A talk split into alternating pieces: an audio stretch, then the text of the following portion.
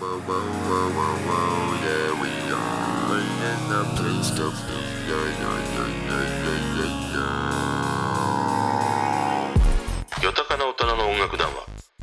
音楽のこんばんは勘介ですここでは毎日通り過ぎてきた曲や新しく出会う曲など邦楽を中心に話題にしています毎晩夜10時トークをアップしているので番組フォローよろしくお願いします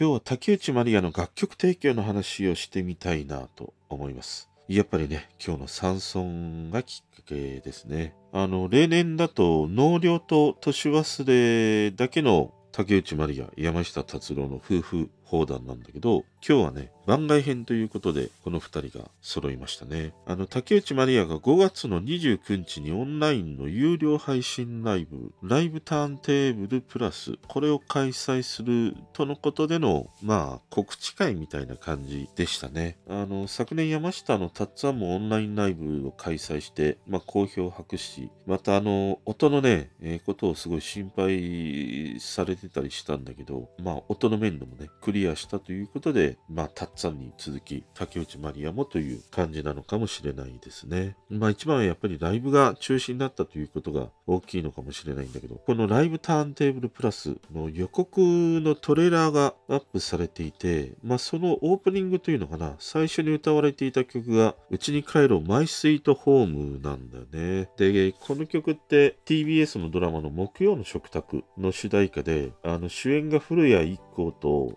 篠弘子、あと、富田靖子か、が出演していた、ホームドラマだったのかな。ちょっと内容がまあ、覚えてないんだけど、古谷一行と篠弘子といえばね、金妻のね、夫婦だったりしましたね。で、俺はこのマイスイートホーム聞くたびに、その夫婦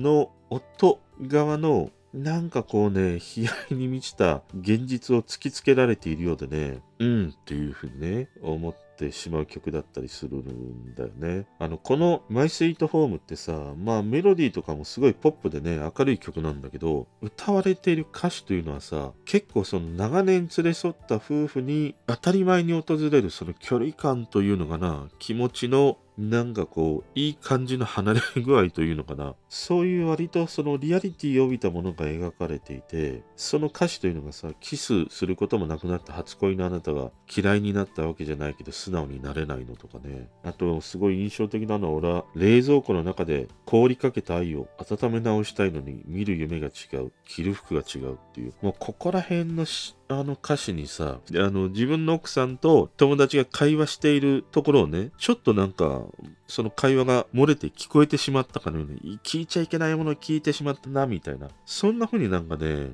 思わされるんだよな、この曲な。でもこれ最後さ、一番私を知っている、宮北はずのあなたでも愛しいマイスイートスイートホームって歌ってさ、なんか妙にこう納得させられるみたいな、説得させられるみたいなさ、そんな感じがするね。だからこの曲って、ものすごくその、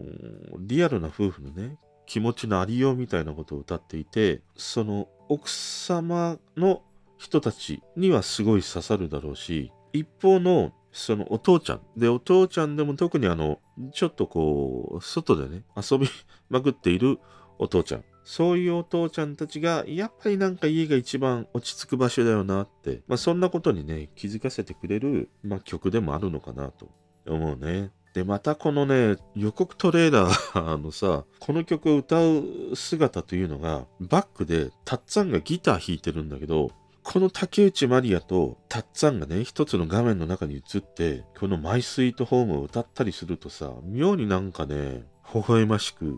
思ったりするんだよな。なんか意図的にあの映像を撮ってるようにしか思えないというね、そんな予告のトレーラーだったりしましたね。ということでね、今日はこの竹内まりやが楽曲提供したね、話をしたくて、今日の山村でも中山美穂に楽曲提供した色ホワイトブレンドが流れたりしたんだけど、まあ竹内まりやって数多くのそのアイドルにね、楽曲提供していて、有名なところで言うと、河合直子喧嘩をやめてとか、広末涼子マジで恋する5秒前、岡田由紀子ファーストデートとかね、まあ数々あるんだけど、今日はね、ちょっとその、まあ意外なというか、あまり知られていないというかな、まあもちろんファンの人たちは知ってるかもしれないんだけど、一般的にはね、あまり知られていないであろう、そんなね、竹内まりやが楽曲提供した曲3曲紹介してみたいなと思います。まずね、1曲目、増田恵子、ケイちゃんですね。ピンクレディーですね。向かって右側で歌い踊ってた人ですね。あの、彼女がピンクレディー解散後、ソロ歌手として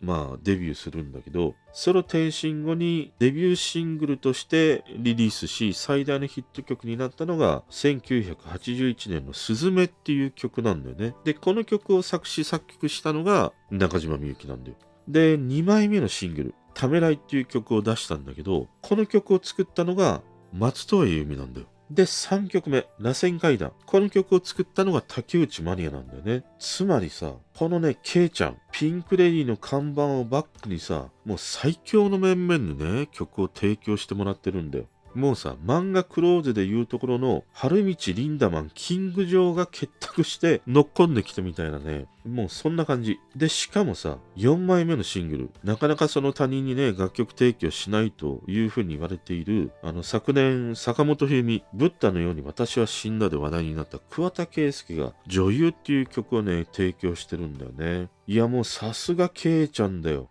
中島みゆき、松任谷由実、竹内まりや桑田佳祐に曲を書かせたっていうことだからね。で、この螺旋階段という曲、最初ね、バラード調で始まるんだよ。で、途中から、まあ一点こう転調してね、あの、ポップな一曲になるんだけど、最初聞いた時に、もう、ケイちゃんのさ、酒焼きしたようなね、ハスキーボイスで、もうさ、すごいスナック感に溢れてるんだよ。思わずさ、もう、キスチョコ、もしくは当たり目ってね、注文したくなるような、そんな感じで始まっていくんだね。で、途中から転調して、明るいね、まあ、ポップなメロディーになっていくんだけど、このね、転調したあたりからは、逆にこのケイちゃんのハスキーボイスがね、妙に癖になるという、そんな一曲だったりしましたね。ここら辺のね、まあ、凄まじい面々に曲を提供してもらう。これはやっぱりピンクレディーならではという感じがした一曲でしたね。そして2曲目、岩崎宏美、マイ・ダーリンという曲ですね。この曲は1982年、ラブレターというね、アルバムに収録された一曲です。で、この曲というのはね、あの、作曲を竹内まりやがしてるんだよね。で、このアルバムって、あの、岩崎宏美としてはかなりチャレンジングな一枚で、全部の曲の歌詞を岩崎宏美自身が書いているというね、アルバムだったりします。で、なんでね、今回この岩崎宏美のマイ・ダーリン、しかもアルバムに収録されている曲、この話をしたいと思ったのかというと、この曲にはさ、いろいろとちょっとこう、つながっていくエピソードみたいなものがあって、歌っているのがさ、岩崎宏美と飯田久彦というね、愛称チョコと呼ばれた男性の歌手が歌ってるんだね。まあデュエットソングなんだよね。で、俺の中で愛称チョコといえば、もうデンジャラスクイーン、コストコーの北斗晶を真っ先にね、思い出すんだよ。あの北斗晶とね、ミスター女子プロと言われた神取忍との一戦というのはもう記憶に残る名勝負だったしね。ちなみにあの北斗晶のフィニッシュホールド、ノーザンライトボム、これ佐々木健介のフィニッシュホールドでもあるんだけど、完全にこれ健介ね、嫁さんの技パクってますからね。で、まあ話を戻って、このデュエットした飯田久彦、愛称チョコ。この人もともと歌手で、あの代表曲がさ、ルイジアナママ。あの子はルイジアナママっていう、あの曲をカバーして大ヒットした人なんだよね。で、それ以降ヒット曲に恵まれず、その裏方に回って、レコード会社とかのね、役員にまで上り詰めたという人なんだけど、実はね、この飯田久彦という人が影響を与えたという曲があって、サザンオールスターズのチャコの海岸物語。このチャコの海岸物語のチャコっていうのが、まさにこのね、飯田久彦のことを歌ってたりするんだよね。子供の頃に、あの、桑田佳祐が飯田久彦の、まあ、ファンというか音楽をね、よく聴いていたということから、このチャコの海岸物語のチャコというタイトルにしたというふうにね、言われてます。あと、ついでに言うと、このチャコの海岸物語の中でミーコっていうのも出てくるんだけど、ミーコはあの、広田美恵子のことだったりしますね。もうこの広田美恵子はめちゃくちゃ歌うまいからね。もう多くの山下の達さんも吉田拓郎も認めたこの歌手だったりしますからね。俺も日本の中ではもう日本の女性歌手ベスト5のうちの一人を占めるのがやっぱりこの広田美恵子だったりしますね。で曲で言うとこの曲もケイちゃんは歌声がちょっとスナック感にね溢れてたりしたんだけどこの曲はねもう曲自体があのスナックで、えーママと一緒に歌いたくなるようなねそんな一曲ですね。というかあのスナックスナック言うとりますけれども俺別にそんなに スナックね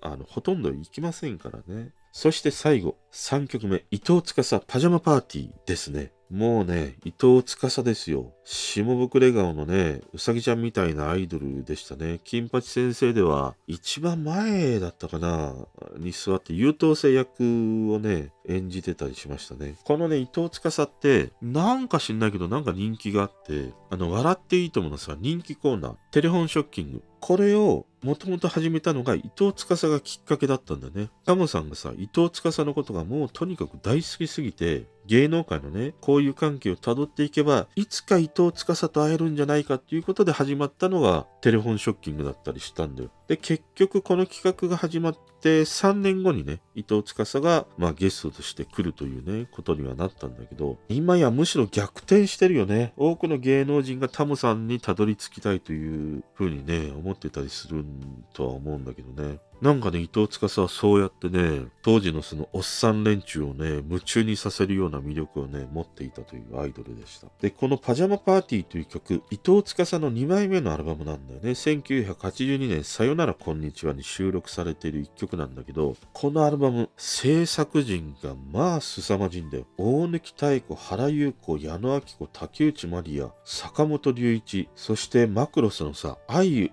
覚えてますか？作詞家、安井和美、加藤和彦、高橋幸宏という、もうアベンジャーズ状態なんだよね。で、このアベンジャーズの中に、あのー紛れ込んでしまったね、コウサギのように、伊藤司がさ、作詞作曲したね、彼という曲もね、歌われているという、もうね、満館全席の中に、駄菓子屋のマシュマロが添えられているような感じだよ、これ。この、このアルバム。まあ、これだけね、豪華な制作陣、中でもね、大貫妙子とか高橋幸宏は、自ら伊藤司に曲をね、書かせてくれって志願したと言われてたりするからね、恐るべき15歳ですよ、これ。タモさんをも魅了しさ、おっさんたちをも歓喜させね、曲を提供したくなるっていうのは、やっぱり何かね、持っていた存在だったんだろうね。で、この竹内まりやが提供したパジャマパーティー。この曲はね、竹内まりや自身もコーラスとして参加してたりしますね。で、これはさすがにね、スナック感はね、一切